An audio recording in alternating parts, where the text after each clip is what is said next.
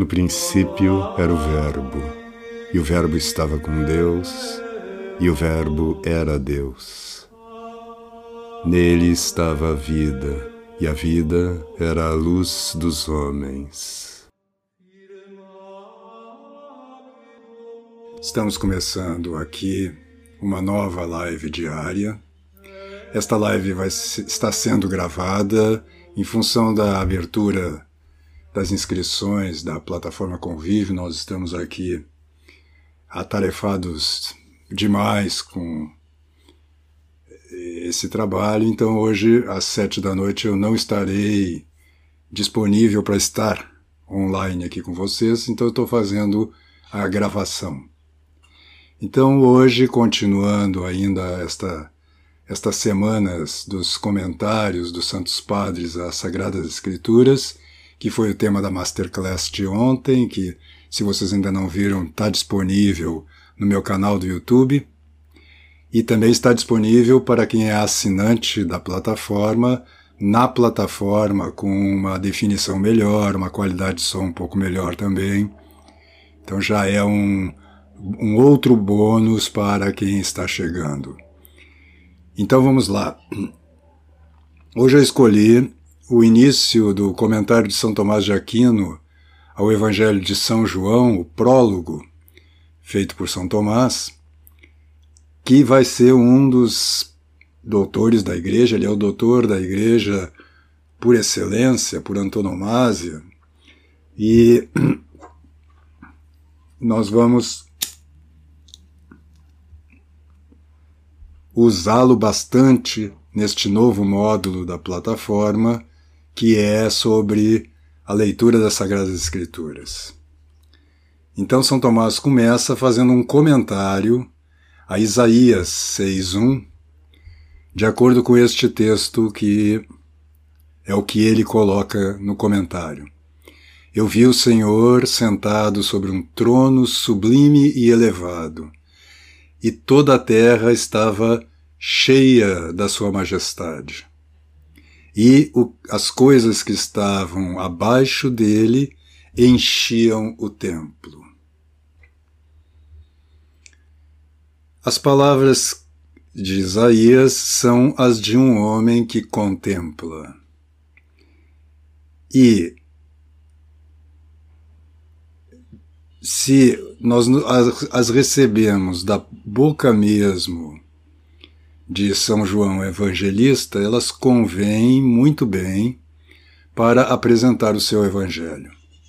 Com efeito, como diz Santo Agostinho, os outros evangelistas nos formam para a vida ativa, enquanto São João nos forma também para a vida contemplativa. Inclusive, este é um ponto que a gente abordou ontem na Masterclass, né? Essas as duas vidas e como elas se articulam. Essas palavras de Isaías descrevem de três maneiras a contemplação de João, porque João mesmo contemplou a divindade do Senhor Jesus de três maneiras. Essa contemplação, elas a mostram com efeito elevada, ampla e perfeita. Então, São Tomás, como é seu costume, ele extrai do próprio texto né, dimensões, é, graus, vamos dizer assim, muitas vezes, né, é, do que está sendo dito. Então, ela é elevada de acordo com a frase Vi o Senhor sentado sobre um trono sublime e elevado. A contemplação é ampla porque toda a terra estava cheia de Sua Majestade. E ela é perfeita porque todas as coisas que haviam debaixo dele enchiam o templo. Agora ele vai comentar a primeira frase: Eu vi o Senhor sentado sobre um trono sublime e elevado.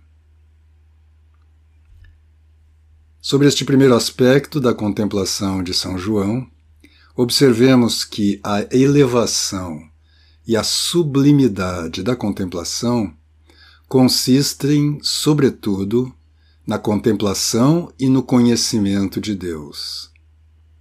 Elevai mais alto o vosso olhar e considerai que ele fez essas coisas. É uma citação que aqui eu não estou encontrando a nota de rodapé dessa citação. Deixa eu ver se está aqui mais embaixo. Não está muito. Ah, está aqui.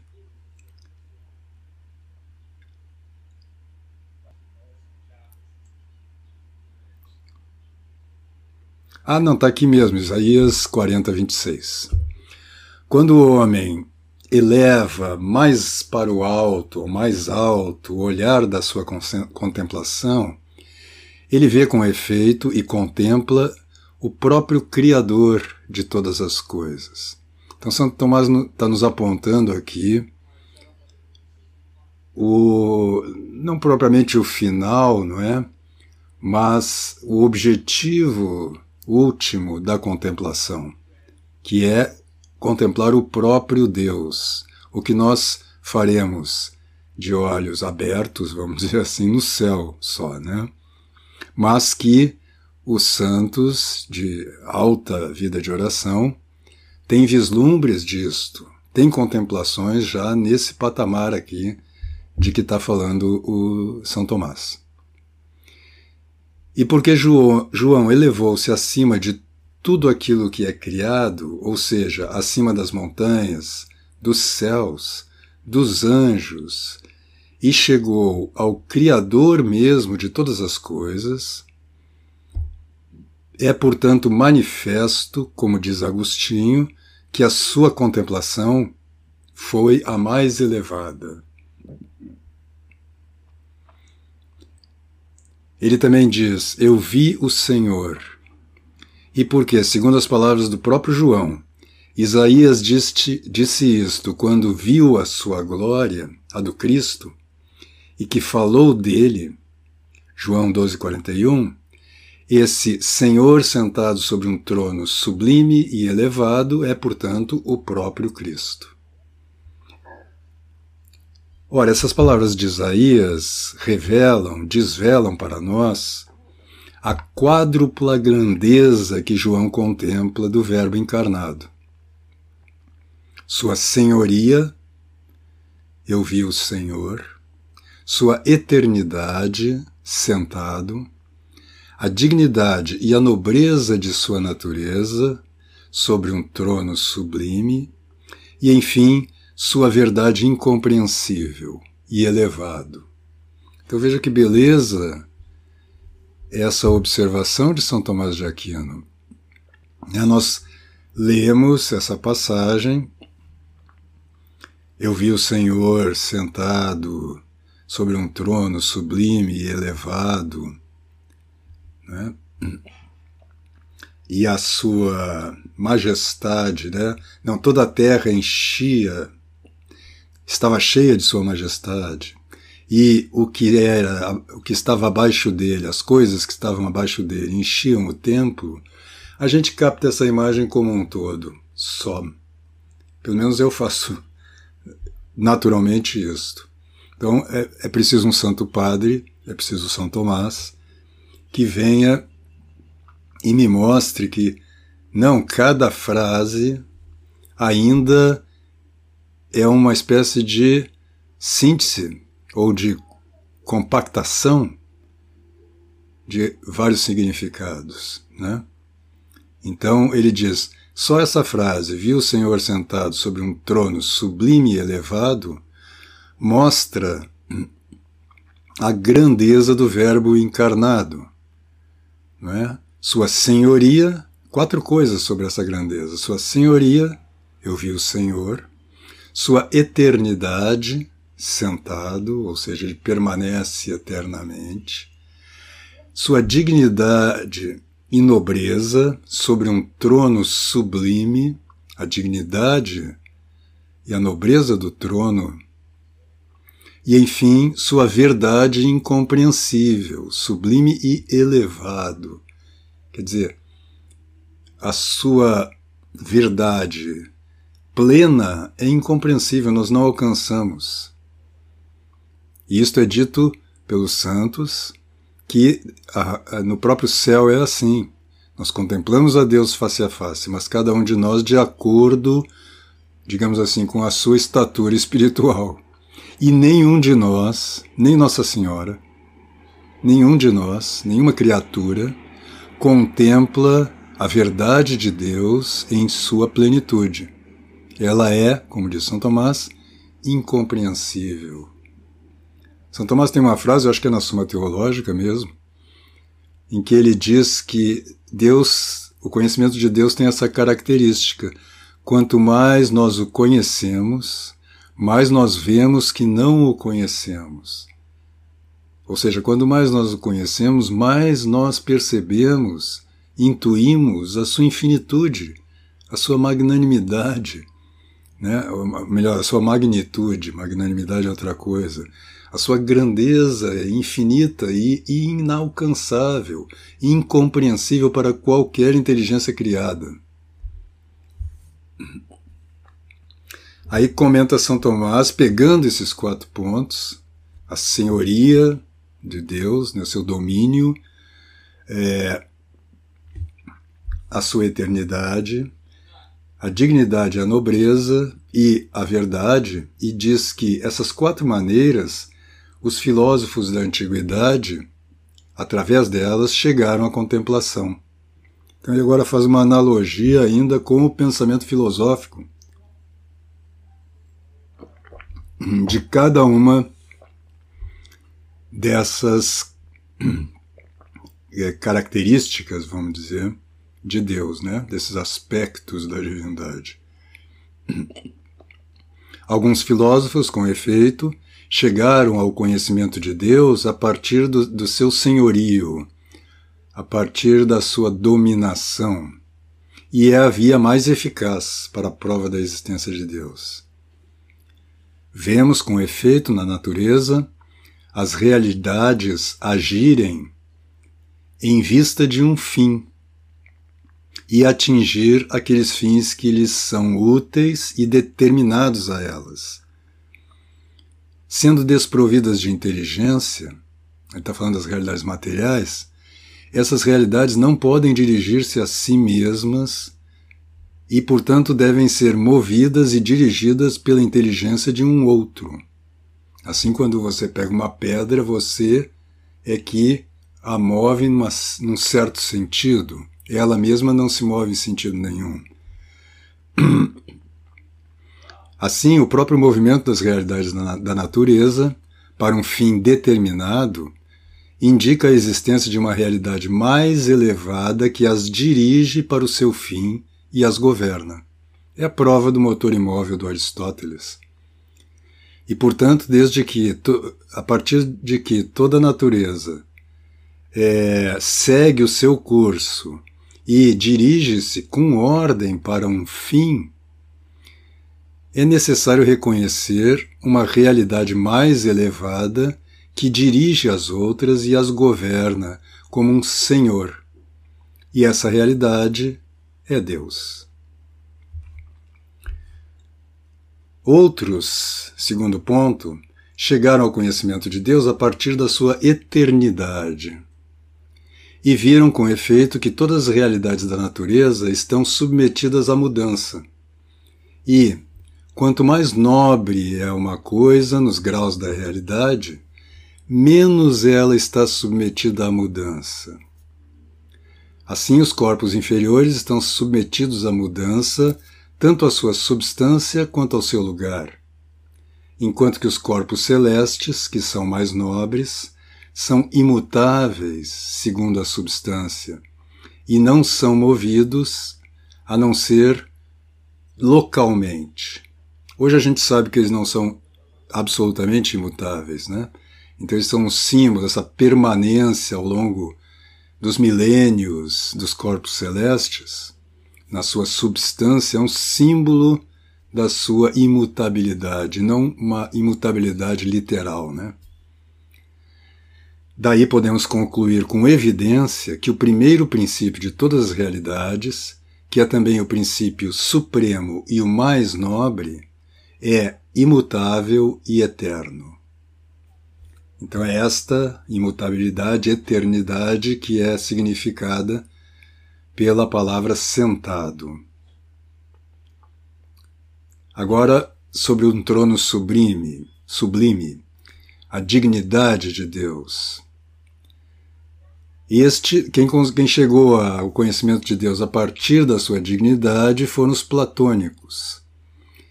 Eles consideram com efeito que tudo aquilo que existe por participação se depende daquilo que é a mesma coisa por sua própria essência, como de algo primeiro e supremo. É assim que tudo aquilo que é fogo por participação depende, vem do fogo que é fogo por essência. É, portanto, necessário, já que todas as realidades existentes participam do ser e são seres por participação, que no ápice de todas as realidades exista alguma coisa que seja o ser mesmo por sua própria essência de tal maneira que sua essência seja seu próprio ser. E essa realidade é Deus, que é a causa absolutamente suficiente, supremamente digna e perfeita de todo ser e de tudo aquilo que existe e que participa dela. Por fim, os filósofos também chegaram agora a a, a verdade que é elevada, né, a partir da incompreensibilidade da verdade. Com efeito, toda verdade que a nossa inteligência pode captar é limitada, pois, segundo Agostinho, tudo aquilo que é conhecido é limitado pela compreensão daquele que conhece. Veja que isto aí é algo que hoje em dia está na filosofia moderna, né? só que diminuído, restrito, em parte. E aquilo que é conhecido é limitado. Aquilo que é conhecido é determinado e particularizado. Por isso é necessário que a verdade primeira e suprema, que ultrapassa toda a inteligência, seja incompreensível e infinita. E esta verdade é Deus. Assim o salmista diz: Tua grandeza, ó Deus, é elevada acima dos céus. Salmo 8, 2. Ou seja, acima de toda a inteligência criada. Os céus aqui como um símbolo também da inteligência criada, das inteligências criadas dos anjos e dos homens.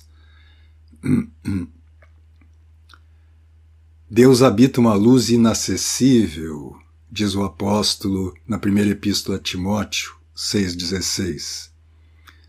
E Isaías nos mostra a incompreensibilidade desta verdade quando ele diz elevada, elevado, né? o trono. Assim, a contemplação de João, em sua elevação, descobre, capta a senhoria ou senhorio, a eternidade, a dignidade e a incompreensibilidade do Verbo. É? E é isto que ele nos revela, nos transmite em seu Evangelho. Então ficamos por aqui hoje. Amanhã nós vamos continuar esse prólogo de São Tomás comentando o versículo de Isaías.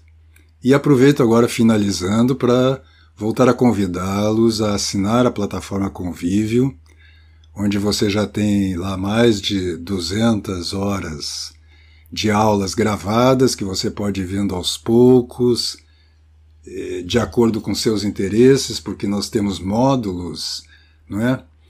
Eh, eu vou deixar aqui o link da página de vendas para que você conheça mais ou menos o conteúdo. Ali nós fizemos um mapa do que, que já tem ali. E agora nós estamos começando, amanhã, quarta-feira, na aula das 21 horas, o módulo que pré-começamos, né, ou inauguramos com a Masterclass de segunda-feira. É, os valores são baixos, a gente é uma comunidade de estudos que a gente está fazendo, essa plataforma Convívio. Né? Então, você tem é, é, duas assinaturas, ambas você vai pagar 50 reais por mês. Né? E sendo que ah, nós temos uma mensal, né, que dá 297 reais à vista, e nós temos uma anual, onde você ainda ganha vários bônus. Né? Um curso meu sobre a utilização de técnicas do teatro para a nossa vida cotidiana e também as aulas de segunda-feira sobre arte e cosmovisão cristã. Né? E esta custa 497 reais. Ou seja, ambas você vai pagar, se for dividir, se fosse dividir, 50 reais por mês. Você pode ir lá dividir, mas aí tem um pequeno juro do PagSeguro. E, além do mais, é, você pode, se não gostar do conteúdo, se ficar insatisfeito, você pode, você tem sete dias para desistir da assinatura e o seu pagamento vai ser reembolsado, tá bom? Então espero vocês amanhã na live para nós continuarmos esse belíssimo prólogo do comentário de São Tomás de Aquino ao Evangelho de São João, onde ele pega um versículo de Isaías que começamos a comentar, quer dizer, começamos a ler o comentário de São Tomás hoje. Fiquem com Deus, que Deus os abençoe e até amanhã.